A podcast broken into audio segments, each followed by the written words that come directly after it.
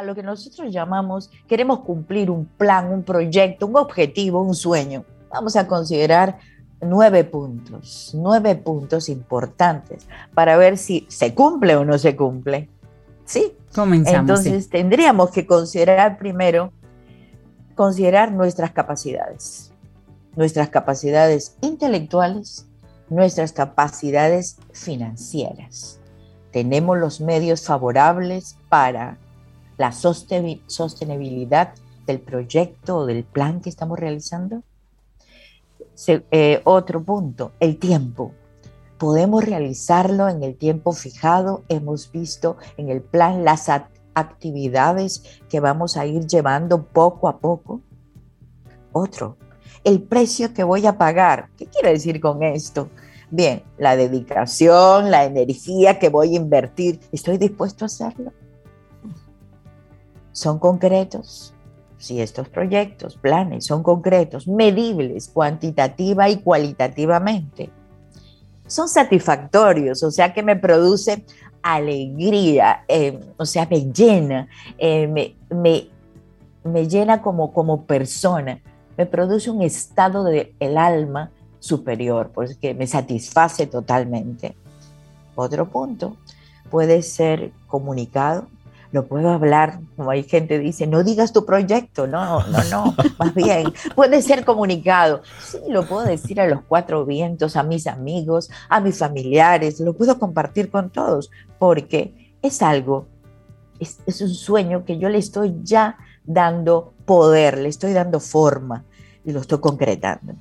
Son personales, estos sueños son personales, estos planes son personales, personal e intransferible. O sea que depende única y exclusivamente de usted. De mí, exactamente.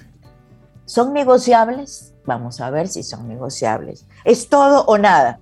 No, esto se hace así o así. Pues espérese un momentito. Bien, he visto las posibilidades de hacer unos ajustes, de hacer unos cambios. Si es factible, entonces puede ser negociable no seamos rígidos. Y la última, ¿son coherentes? ¿Es coherente este plan? ¿Coherente con mis valores, con mi vida personal, con mi vida familiar, con mi vida espiritual? ¿Es coherente con esos, esos sueños? Entonces, una visión objetiva es fundamental en la vida. Definitivamente la importancia de una visión objetiva. María Eugenia Ríos Lamas, estamos hablando de de cómo ponerle conciencia a aquellas cosas que estamos haciendo en una especie de piloto automático. Si alguien en este momento se descubre en tus palabras diciendo, bueno, no he sido objetivo, ¿cómo puedo, aparte de pasar ese filtro que tú muy bien dices desde nuestra conciencia, pero ¿cómo puedo desde ese ejercicio de reflexión comenzar a ponerle objetividad, y orden a las cosas que hago.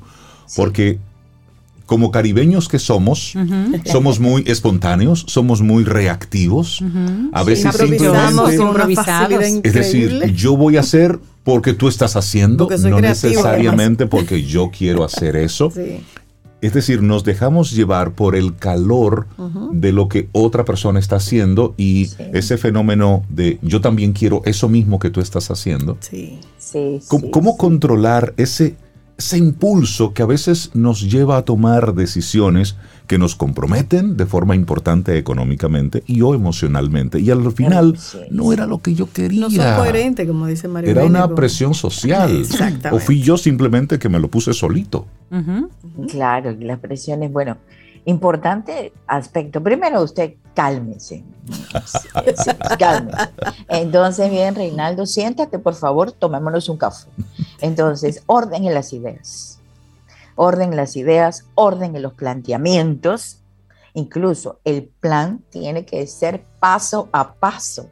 Usted me tiene que dar los puntos importantes. Así cuando hago acompañamientos en tutorías gerenciales, a ver, ¿cómo vamos a realizar este plan?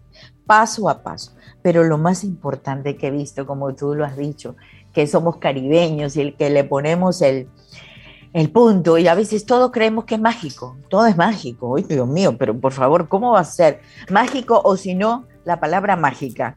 Eh, no, no. Yo creo que a fin de mes Dios me va a ayudar para cumplir con los objetivos. Ay, ay, ay, ay. Y bueno, espérese, espérese, aterrice, porque yo soy la que tengo que ver con usted cómo vamos a cumplir con los objetivos. Claro. Entonces, es parte de la ilusión, el deseo que tenemos como, como personas. Entonces, hay que bloquear ese deseo perdón que ahora sea muy estricta, esa llamada ilusión, iluso, ilusorio, porque viene, revísenlo, viene de ilus, ilus, que quiere decir barro. Si, yo, si le cae agua, se diluye. Listo. Para interpretarlo bien. Entonces tiene que ser algo sensato, coherente, real, objetivo. Y tener esas ideas en orden. Primero es al revés Primero no hay que querer, primero usted tiene que pensar. Primero lo piensa y después lo que piensa lo quiere. No haga al revés. Yo quiero y después al final estoy pensando. Entonces no, primero más bien es saber querer. Esto equivale a saber pensar lo que queremos. Camino al sol.